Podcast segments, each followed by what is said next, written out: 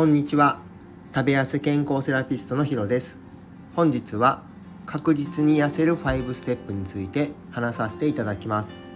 このチャンネルは理学療法士歴20年の医療の知識と自分自身が何度もダイエットに失敗して1年で1 2キロ痩せてキープしている経験をもとに健康的に食べて痩せられる方法を発信しています。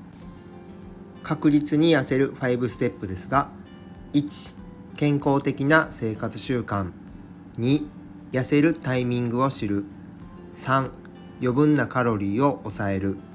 4運動する。有酸素運動か筋トレ。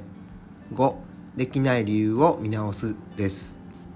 1つ目の健康的な生活習慣に関しては毎朝同じ時間に起床する。バランスよく3食食べる。夜更かしせず7時間睡眠。日中眠くならない睡眠時間ですね。さらに生活リズムが安定すると自律神経やホルモンバランスが整います。そうすることで食欲やメンタルが乱れにくくなります。完璧を目指さなくていいのでまずは60点で現状を改善していきましょう。2つ目の痩せるタイミングを知るです。無理な食事制限やリバウンドの最中ではないですか？この時期は基礎代謝が低下している可能性があります。体重が増えても勇気を出してまずは乱れた食欲を整えつつリバウンドの上げ止まりを待ちましょう。ここがきちんとできないと結局我慢した食べないダイエットを続けることになっちゃいます。やみくもに努力だけでは成功できない部分があることを知ってください。3つ目は余分なカロリーを抑えるです。ここから体重を落とす方法に入ります。体重が落ちるタイミングならカロリーを抑えれば痩せます。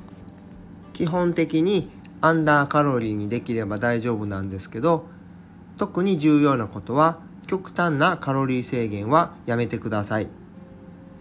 リバウンドを繰り返すことになってしまいます。具体的に気をつけるポイントとしてはまずカロリーを減らすなら10%まで1800キロカロリーならマイナス180キロカロリーまでにしてみてください。甘いジュースは無糖に。もし甘みが欲しい時は蜂蜜など追加で甘さを調節してください。習慣的な食後のお菓子はやめるか減らしていきましょう。菓子パンやジャンクフードは食事じゃなくて嗜好品として捉えてください。調味料を工夫する。砂糖や塩はできるだけ未生成のものをマヨネーズやドレッシングはオリーブオイルや手作りのものを使ってください。素材の脂身を減らす。バラ肉から胸肉に変えるなどです。調理法をヘルシーにする。揚げるから焼く。焼くから蒸すといった風に変えていってみてください。固定の食事の時間だからじゃなくてお腹加減で空いてるなっていう時に確認しながら食べるようにしてください。4つ目です。運動する。有酸素運動か筋トレ。基本的には食事が9割なんですけど運動はダイエットを加速させてくれます。ただし痩せるために睡眠時間を削ってまで多くの睡眠時間をあ多くの時間を割くのはやめてください。健康意識を高めメンタルを整えていく部分に重きを置いて行うと継続もしやすいと思います。スモールステップで毎日5分歩く1回スクワットするなど本当に簡単なことからいいので始めてみてください。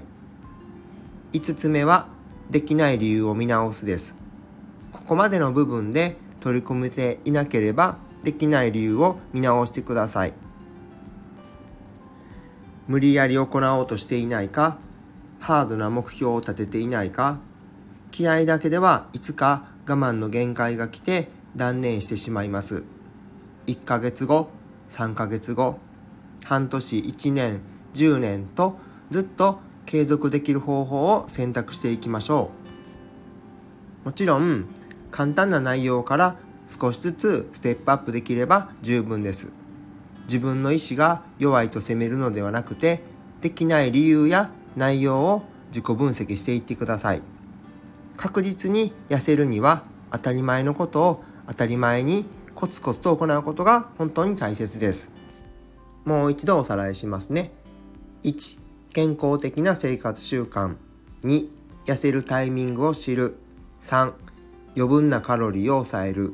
4運動する。有酸素運動か筋トレ。5できない理由を見直すです。是非参考にしてみてください。それではコメント返しをさせていただきます。第27回のカロリー減は〇〇パーセントにコメントを一件いただいています。ブックカウンセラーのヨッシーさんからコメントをいただきました。いつもありがとうございます。食べ合わせ大事ですね。徐々に脳を騙していきます。ヨッシーさん食べ合わせは大事ですよね。自分は脳に騙されないようにしてしっかりと少しずつ試してあげたいですね。次に28回のレコーディングダイエットプラス〇〇についてコメントを1件いただいています。英語の先生の西さんです。いつもありがとうございます。レコーディングダイエット。最初は気合い入れて記録するんだけどやっぱりカロリーを調べるのが大変ですぐ挫折してました。日産細かくすればするほど大変になっちゃうんですよね。挫折されたんですね。簡単なアプリを使ったりなぜ食欲が乱れるのかにしっかりとフォーカスできるようになるといいと思います。いつもありがとうございます。西さんはオンラインでの英語のパーソナルレッスンをされています。それで毎日スタイフでも配信されてるんですけど本当に英語の発音がすごいかっこいいですしどうやって自分でも勉強していったらいいのかっていうのをすごく分かりやすく説明してあの配信されているので是非チェックしてみてください。本日も最後までご清聴いただきありがとうございました。まだ鼻声で時々発作的に咳も出るんですけどだいぶ収録も行いやすくなってきました。お聞き苦しい中で聞いてくださって本当にありがとうございます。これからもダイエットのことや健康について配信を行っていきますので面白かったらいいね。ためになったと思ったらフォロー。質問があればコメントをいただけると嬉しいです。それでは今日はこれで失礼します。また明日。